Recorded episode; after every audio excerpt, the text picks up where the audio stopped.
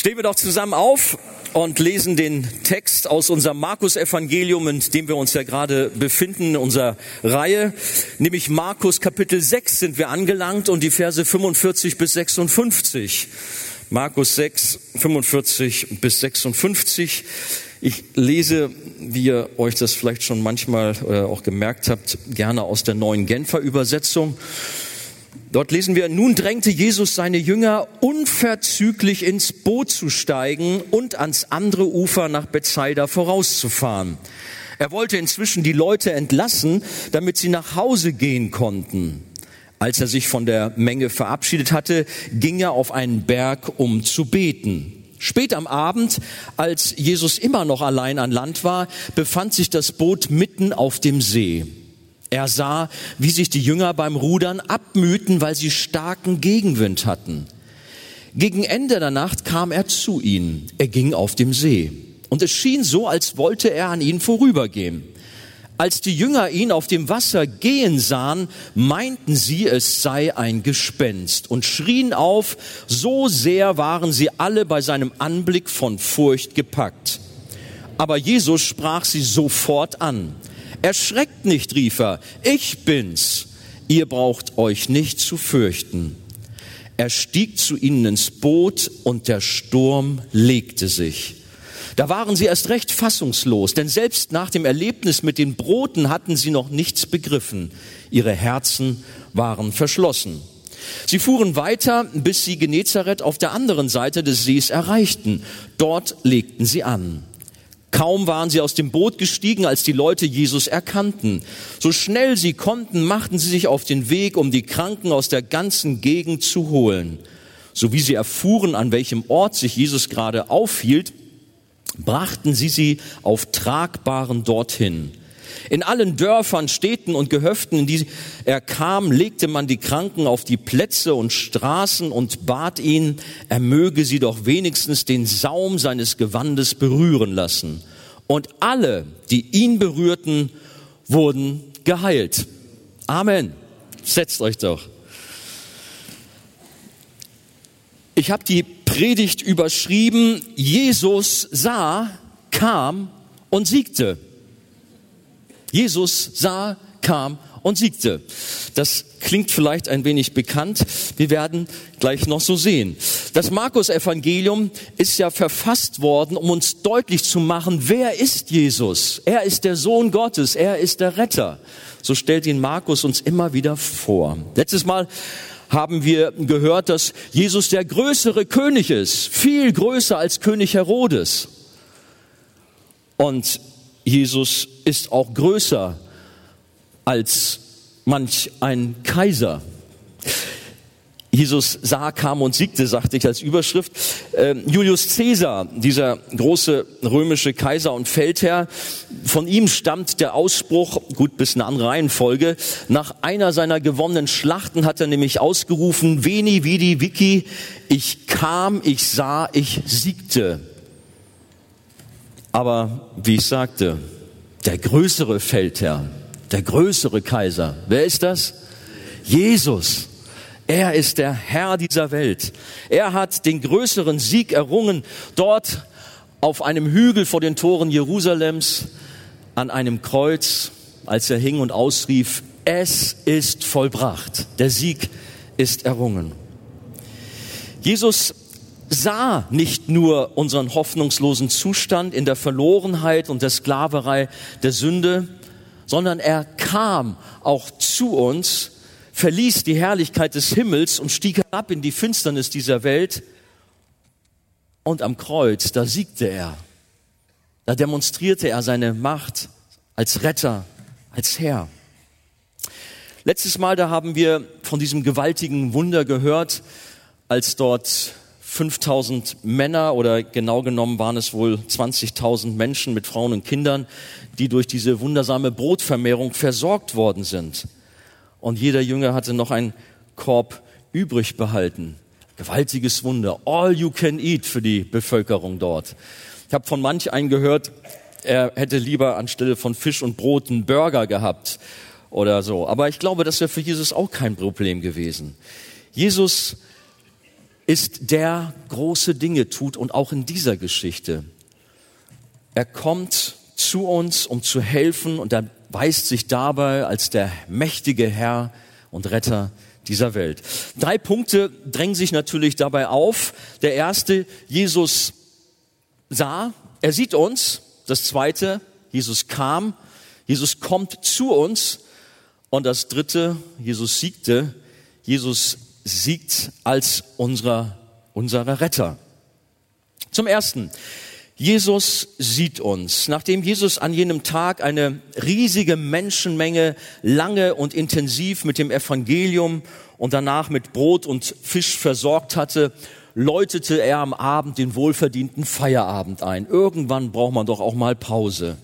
Nun drängte Jesus seine Jünger unverzüglich ins Boot zu steigen und ans andere Ufer nach Bethsaida vorauszufahren.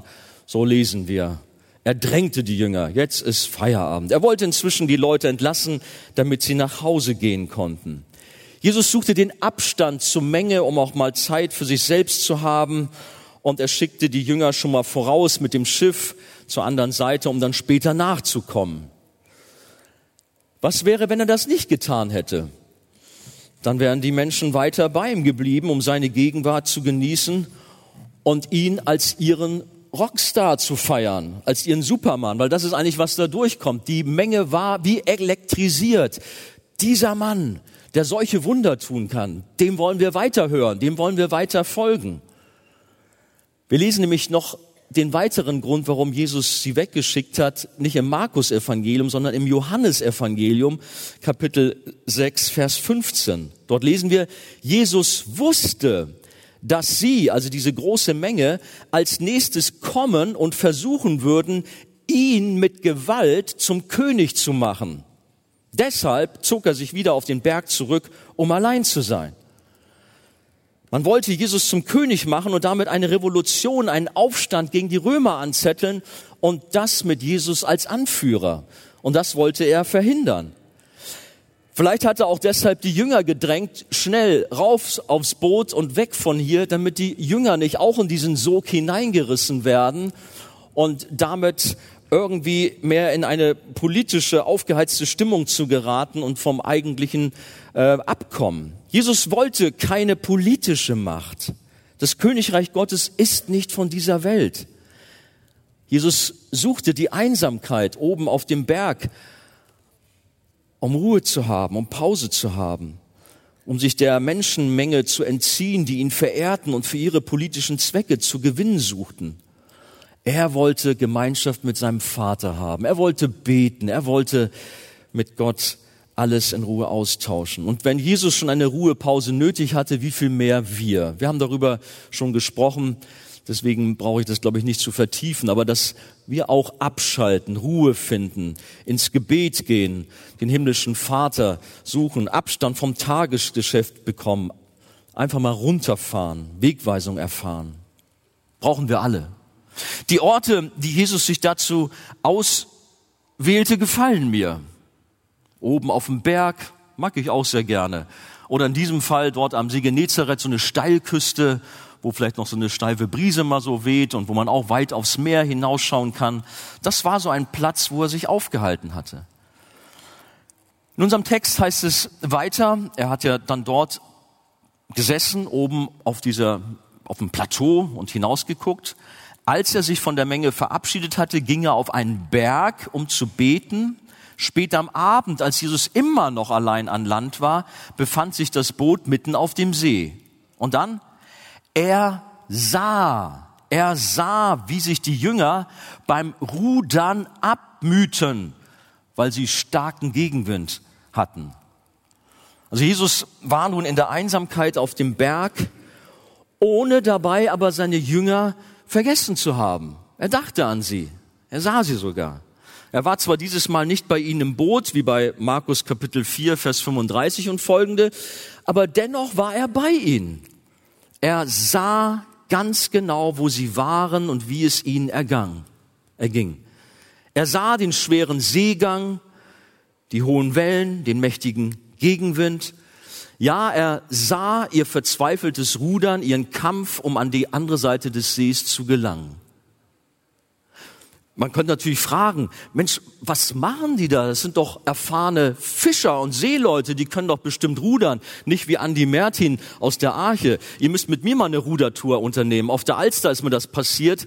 Äh, da oben, dieser Alsterlauf, da bin ich von der einen Seite zur anderen immer im Zickzack gefahren und immer ins Gebüsch rein, weil ich es nicht verstanden habe, mit dem Ruder richtig umzugehen.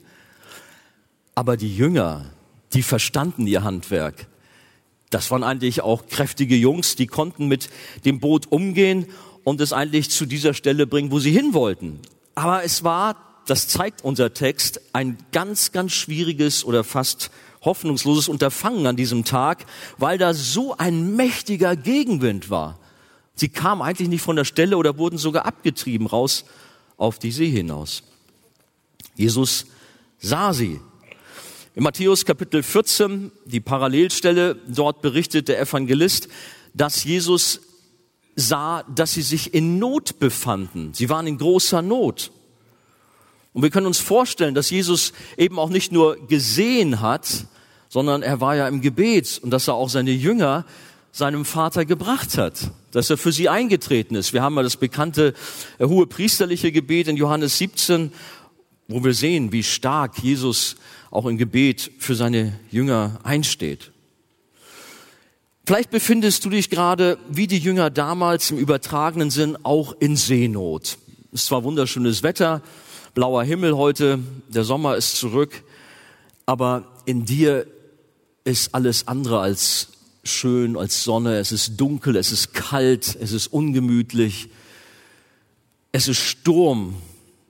Das Wasser steht dir buchstäblich bis zum Hals die Wellen schlagen in dein Lebensboot und der alltägliche Druck, der Gegenwind ist so stark, du müsst dich verzweifelst ab, um vorwärts zu kommen, um irgendwie dein Leben zu meistern. Ich glaube, wir kennen alle solche Situationen, wo wir am Rudern sind, kämpfen, um vorwärts zu kommen, um irgendetwas in unserem Leben zu bewerkstelligen, was wir uns vorgenommen haben. Und es gelingt nicht, weil der Gegenwind so stark ist, der Druck ist so mächtig.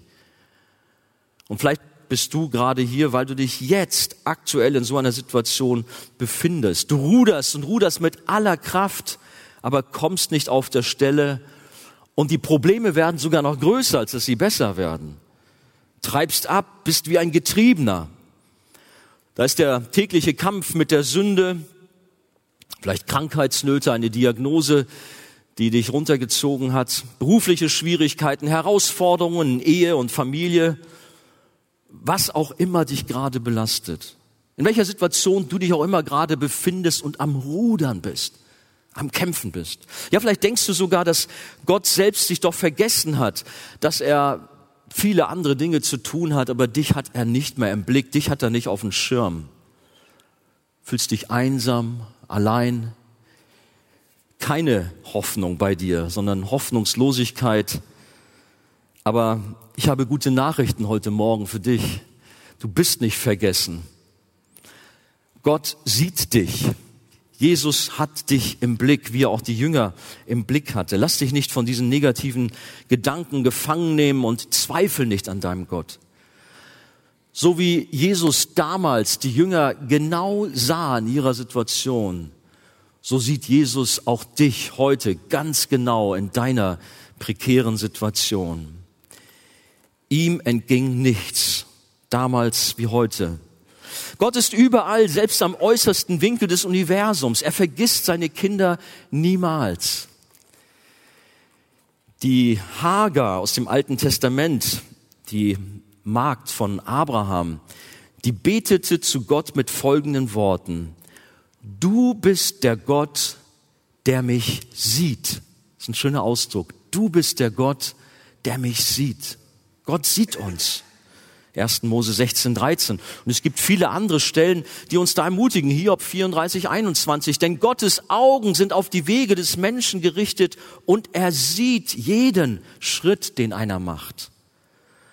Oder in Psalm 33, 14 bis 15 und 18 bis 20. Der Herr schaut vom Himmel herab. Er sieht alle Menschen. Von seinem Thron aus blickt er herab. Er schaut aus nach allen, die auf der Erde wohnen. Er hat sie ja alle erschaffen, eines jeden Herz. Er achtet auf alles, was sie tun. sondern es ist der Herr, geht's dann später weiter, Vers 18, dessen Blick auf allen ruht. Oder noch ein letztes Psalm 34, Vers 16, denn der Blick des Herrn ruht freundlich auf denen, die nach seinem Willen leben. Ist gut zu wissen, dass der Herr uns im Blick hat. Es gibt manche Beispiele von Menschen, die in Seenot geraten sind. Ich habe da auch mal ein paar Geschichten so mir durchgelesen, wie verzweifelt so eine Situation ist. Manche treiben tagelang auf dem offenen Meer und haben kaum noch Hoffnung auf Hilfe. Da war zum Beispiel so ein Fischer auf Hawaii, ist ja eine schöne Insel, aber irgendwie ist sein Fischerboot kaputt gegangen und abgetrieben und dann geriet er auch noch in schwere Stürme und schließlich war so ein kleiner Kahn oder vielleicht besser Nussschale, wenn man das ganze Meer da sieht, manövrierunfähig und er dachte, er müsste sterben. Tag um Tag, ich meine auch Woche um Woche verging und es tat sich nichts. Niemand sah ihn. Keiner hatte ihn im Blick. Aber irgendwie bekam er dann doch noch sein Funkgerät oder was er da hatte an, bis ihn schließlich dann doch ein Marineschiff viele, viele Tage später orten konnte und so wurde er gerettet und es war ein großes Wunder.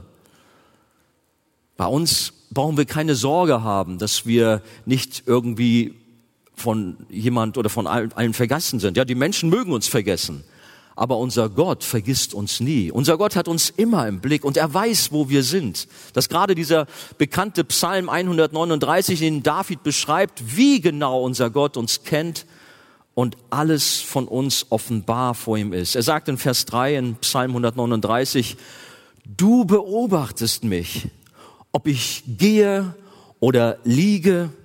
Du bist vertraut mit allen meinen Wegen. Also verzage nicht in deiner Situation, setze deine Hoffnung, dein Vertrauen auf deinen Herrn, der dich kennt und sieht und der genau weiß, was aktuell bei dir los ist. Und damit nicht genug. Er macht sich bereits auf dem Weg, um zu dir zu kommen, um dir zu begegnen. Sei ermutigt. Und damit kommen wir zum zweiten Punkt. Jesus kam. Er kommt zu uns. Er sah, er kam, er siegte, er sieht uns und er kommt zu uns. Wenn wir zurückgehen, Jesus dort auf dieser Klippe, an dieser Steilküste dort am See, er sieht die Jünger, er sieht den Kampf, und dann kam er zu ihnen, um sie zu helfen, um sie aus dieser rauen See herauszuretten. Jesus ließ sich durch nichts aufhalten. Ihn selber konnte diese raue See nichts anhaben. Auch nicht der tobende Sturm. Die Jünger mögen sich verirrt haben und wurden vom Wind und vom Kurs abgetrieben und kamen nicht ans Ziel. Aber Jesus fand sie. Er wusste, wo sie waren. Er sah sie. Und er kam zu ihnen, auch wenn sie weit weg waren. Die Bibel sagt, gegen Ende der Nacht kam er zu ihnen. Und dann, er ging auf dem See. Er ging auf dem Wasser. Das ist natürlich eine Geschichte, die wir als äh, Bibelleser, als langjährige Christen sowieso schon lange kennen. Habt ihr das auch schon gehabt, so wie ich? Stehst an der Elbe und denkst, Mensch, das wäre doch toll, jetzt mal hier so von Blankenese so rüber da nach, was ist der, Kranz oder so rüber, rüber zu laufen. Ne? Wäre doch schön.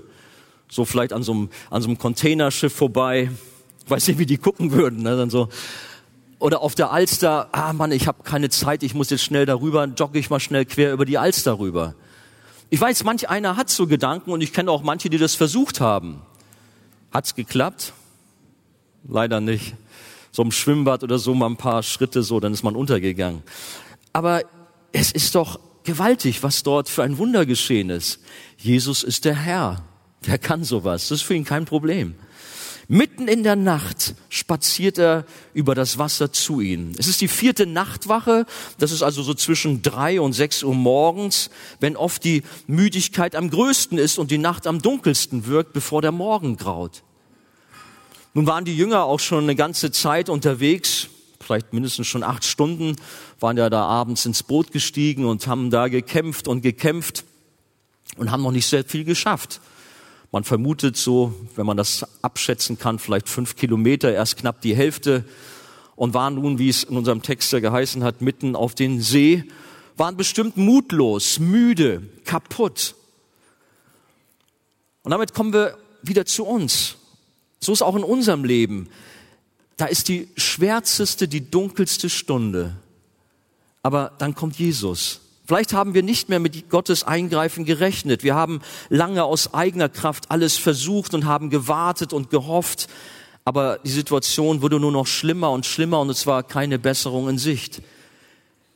Die Nacht in unserem Leben wurde immer dunkler. Es wurde immer dunkler und schwieriger. Keine Hoffnung mehr. Aber dann kam Jesus und nichts konnte ihn aufhalten. Er findet uns, egal wo wir uns befinden, selbst in der größten Finsternis unseres Lebens. Er kommt zu dir, wo du auch bist und seine Hilfe brauchst.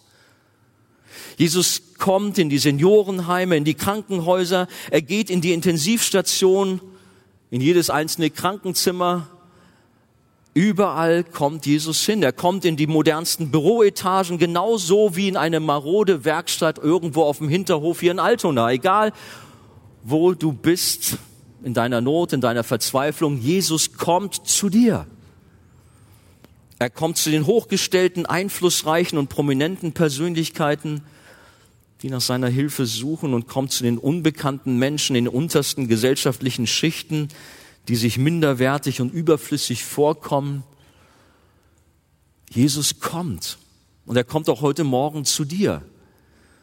Jesus hatte keine Berührungsängste. Er besucht die Familien, die Singles, die Jungen, die Alten. Er macht sich auf den Weg, um Menschen in ihren täglichen Alltagssorgen und auch in ihren Gefängnissen, da wo sie gefangen sind, zu begegnen, um sie frei zu machen. Kein Weg ist ihm zu weit oder zu beschwerlich. Und wenn es sein muss, dann geht er auch übers Wasser. Dem Sohn Gottes sind keine Einschränkungen gegeben. Ihm können Sturm und Wellen nichts anhaben, auch nicht die schwierigen Umstände, in denen du dich gerade befindest und meinst, mir kann niemand mehr helfen. Meine Situation ist zu kompliziert geworden. Selbst Gott ist nicht mehr da. Was sollte er schon ausrichten? Es ist zu verzwickt. Nein, Jesus geht übers Wasser. Für ihn ist nichts ein Problem. Gar nichts. Da gibt es keine Grenzen. Wir können ihn nicht in Verlegenheit bringen. Jesus geht souverän über die Turbulenzen unseres Lebens hinweg. Er steht über den Dingen. Alle Hilfen und Rettungsversuche von menschlicher Seite, die mögen vergeblich gewesen sein, auch gescheitert sein. Aber nicht so bei Jesus, dem Herrn dieser Welt, der zu dir kommt. Bist müde vom Rudern, vom Warten auf Hilfe, ist kaum noch Hoffnung, weil es dunkel geworden ist. Hast bisher alles aus eigener Kraft versucht. Wende dich doch an Jesus. Bitte ihn um Hilfe.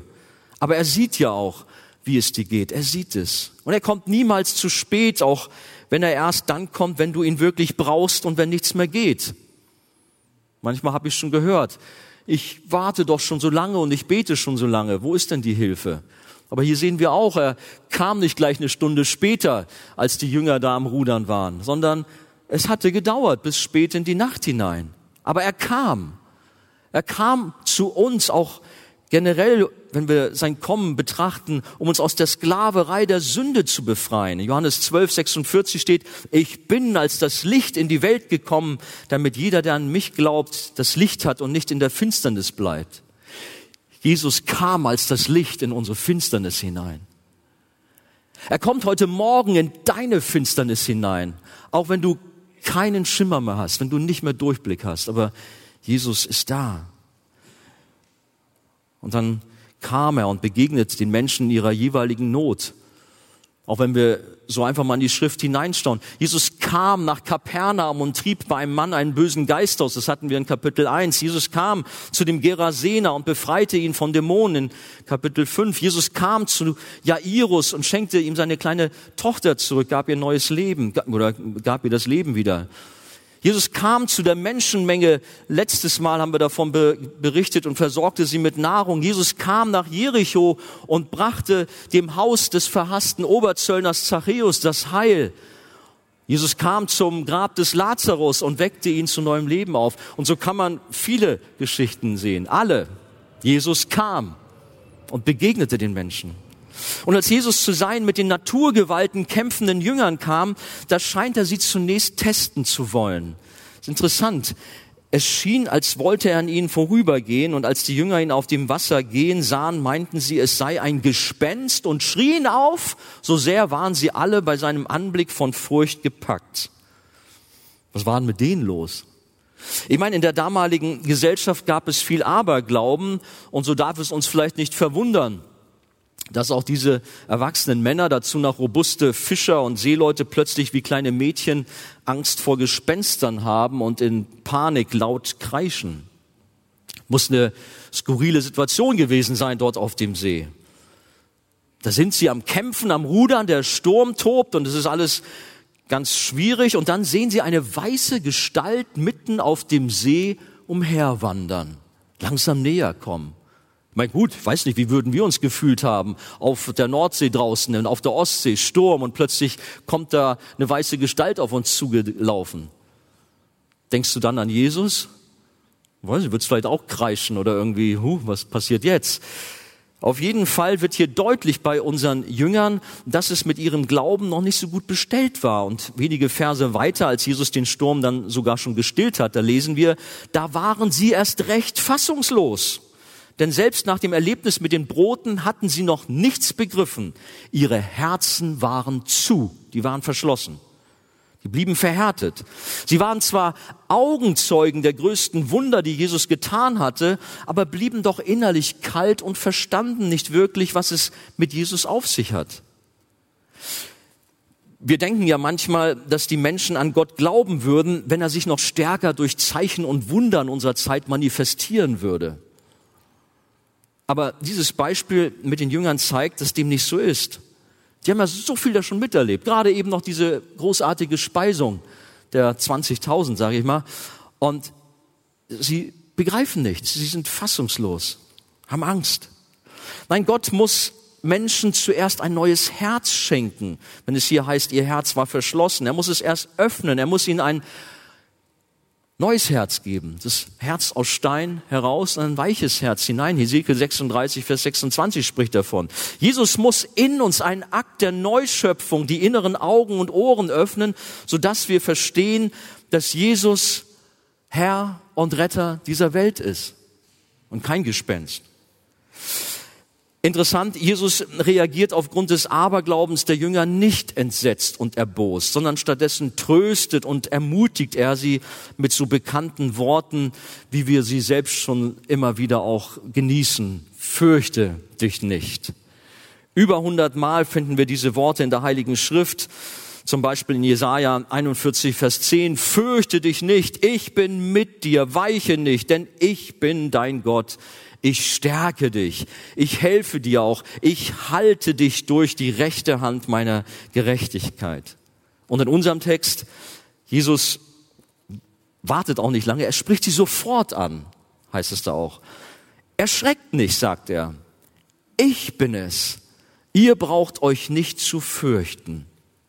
Und das ist eine sehr ermutigende Ansprache, die auch uns allen gilt dass wir uns nicht fürchten sollen. Denn wie oft sind wir ähnlich drauf wie die Jünger und haben ebenso Zweifel, Unglauben, erkennen Gottes Nähe nicht, sind blind und taub für sein Wirken. Habt ihr nicht auch schon gebetet, dass er euch helfen möge, dass Veränderung geschieht?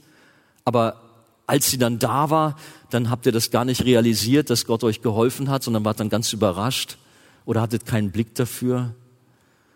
Habt vielleicht auch in Anführungsstrichen Jesus für ein Gespenst gehalten, für eine Erscheinung. Wir können nicht fassen, was dort wirklich geschieht. In unserem Leben gibt es manche Unsicherheit und die angesprochenen alltäglichen Herausforderungen gehen bisweilen sehr an die Substanz. Aber Jesus sagt, hab keine Angst. Ich bin zu dir gekommen. Fürchte dich nicht.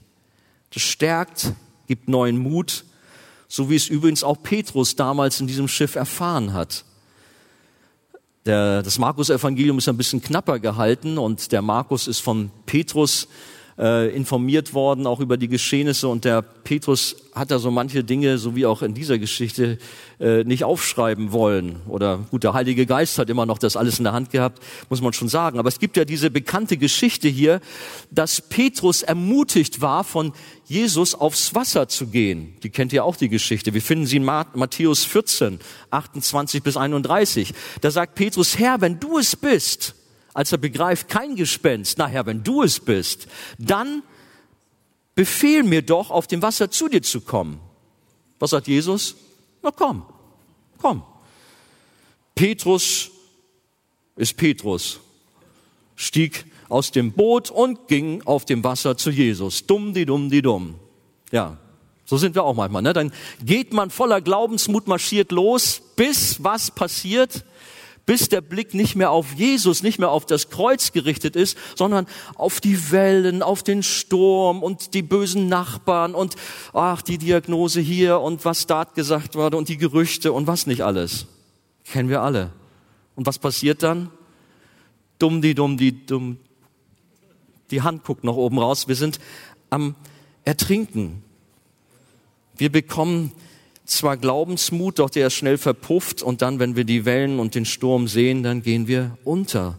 Dann beginnen wir zu versinken, weil wir Jesus aus den Augen verloren haben. Aber wie gut, dass Jesus uns dann nicht links liegen lässt, selber schuld.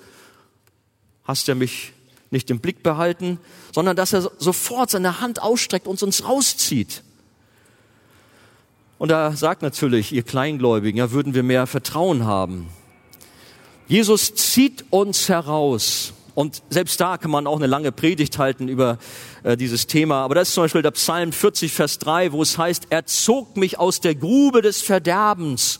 Und was machte er? Er stellte meinen Fuß auf einen Fels, auf Jesus. Oder Psalm 69, Verse 2 bis 3. Der Ausruf, hilf mir, o oh Gott, denn die Wasser gehen mir bis an die Seele. So fühlst du dich vielleicht heute Morgen. Aber wisse, Jesus ist zu dir gekommen und er zieht dich heraus. Damit kommen wir zum letzten Punkt. Jesus ist der Sieger. Jesus siegt als unser Retter. Jesus sah, kam und siegte. Und sein Sieg am Kreuz war das Größte, was die Welt je erlebt hat. Und dieser Sieg hat auch heute Gültigkeit in deinem Leben, in deiner Situation. Da sind manche Bemühungen, um Menschen zu helfen. Auch das habe ich dann gelesen. Da sind Leute in Seenot, da war ein Ehepaar, ihr Schiff ist kaputt gegangen, sie haben sich gerade noch so in eine kleine Rettungsinsel retten können und trieben da auf dem großen Atlantik. Aber es war selbst den Seenotrettungsdiensten unmöglich, dorthin zu kommen mit einem Schiff, weil die Wellen und der Sturm so mächtig war. Schließlich konnte man über einem Helikopter die beiden bergen vor dem sicheren Tod retten. Das war ein schönes Bild für mich. Wir haben das eigentlich auch gerade vorhin mal in einem Lied gehabt, in der Lobpreiszeit, dass wir eigentlich auch so als Menschen auf dem Meer sind, auf dem Meer unserer Sünde, aber Jesus sieht uns, er kommt zu uns und er rettet uns aus dem Meer der Sünde heraus. Und die meisten sind heute Morgen hier und können davon berichten, wie er sie gerettet hat. Aber er hilft auch aus unseren Lebensschwierigkeiten. Er kommt in Macht als der Sieger und offenbart seine große Macht und Stärke auch heute Morgen in deinem Leben. Es war schon bei seinem Spaziergang über das tosende Wasser am See Genezareth so, dass er seine Stärke offenbart hat, aber es zeigt sich noch verstärkt, denn wir lesen in unserem Text, Jesus stieg zu ihnen ins Boot und was passiert dann? Sofort als ein Boot drin ist, heißt es, der Sturm legte sich. Eine Machtdemonstration, wie sie besser gar nicht sein kann. Jesus kommt in das Boot und das, der Sturm ist still. Die Schöpfung gehorcht dem Sohn Gottes und ordnet sich ihm unter. Jesus befiehlt nicht einmal mit Worten dem Sturm zu schweigen. Allein seine Anwesenheit reicht aus, sodass es still wird. Er betritt das Boot seiner Jünger, die den Untergang fürchteten und plötzlich sind Wellen und Wind ruhig und alles ist wieder gut. Jesus hat ja dann zu ihnen gesagt, fürchtet euch nicht, ich bin's. Vorher, wie wir gesagt haben, ich bin's. Da bin ich auch kurz stehen geblieben. Ich bin, der ich bin. Ja, Gott selbst ist dort zu den Jüngern gekommen und plötzlich gehen ihnen auch die Augen auf, sodass sie ein starkes Glaubensbekenntnis ablegen. Das finden wir in Matthäus 14, 32, 33. Denn wir lesen, als Jesus mit Petrus gemeinsam in das Boot zurückstiegen und der Sturm sich legte, dann heißt es, und alle, die im Boot waren, warfen sich vor Jesus nieder und sagten, du bist wirklich Gottes Sohn. Da ist etwas mit ihnen passiert. Wenn der Sohn Gottes in unser Lebensboot hineintritt, dann beruhigt sich der Sturm und die raue See wird ganz still. Sein Friede erfüllt unser Haus, unsere Ehe und Familie, unsere Arbeitsstelle. Jesus hat die Autorität, um alle unsere Herausforderungen zu beseitigen und alles wieder neu zu machen, was vorher kaputt zerstört war. Er bringt Hoffnung in die Hoffnungslosigkeit. Hope. Der Schmerz wird enden. Das sehen wir auch in der Folge in unserer Geschichte mit Jesus, als sich am nächsten Tag wieder viele Menschen um ihn sammeln und ihn mit ihren Problemen aufsuchen. Da begegnet er ihnen und bringt Hoffnung und bringt Leben in ihre Not. Sie fuhren weiter, bis sie Genezareth auf der anderen Seite des Sees erreichten. Dort legten sie an. Kaum waren sie aus dem Boot gestiegen, als die Leute Jesus erkannten. So schnell sie konnten, machten sie sich auf den Weg, um die Kranken aus der ganzen Gegend zu holen. So wie sie erfuhren, an welchem Ort sich Jesus gerade aufhielt, brachten sie sie auf Tragbaren dorthin. Und dann heißt es, sie baten ihn, er möge sie doch wenigstens den Saum seines Gewandes berühren lassen. Und alle, die ihn berührten, wurden geheilt. Menschenmassen strömten wieder zusammen, brachten ihre Probleme, Krankheiten, Sorgen, und auch wir sind heute eingeladen, mit unseren Nöten, mit unseren Schwierigkeiten zu Jesus zu kommen, wie dort diese Menschen zusammengeströmt sind, um sie Jesus zu bringen. Suche Jesus auf mit deiner Not. Kämpfe nicht selber damit nur noch rum, sondern bring sie Jesus. Es ist gut, Menschen als Ratgeber zu haben, aber der beste Ratgeber ist unser Gott. Kommen wir doch damit zu unserem Herrn. Jesus, der Sohn Gottes, er bringt die Hilfe, er ist der Herr dieser Welt. Er ist der Sieger von Golgatha. Er ist der Sieger in deinem Leben. Er ist der große König aller Könige. Er ist größer als Julius Caesar kam, sah und siegte. Nein, lass es auch in deinem Leben doch so sein, dass heute Morgen Veränderung geschieht. Das heißt, der Herr möge es wirken.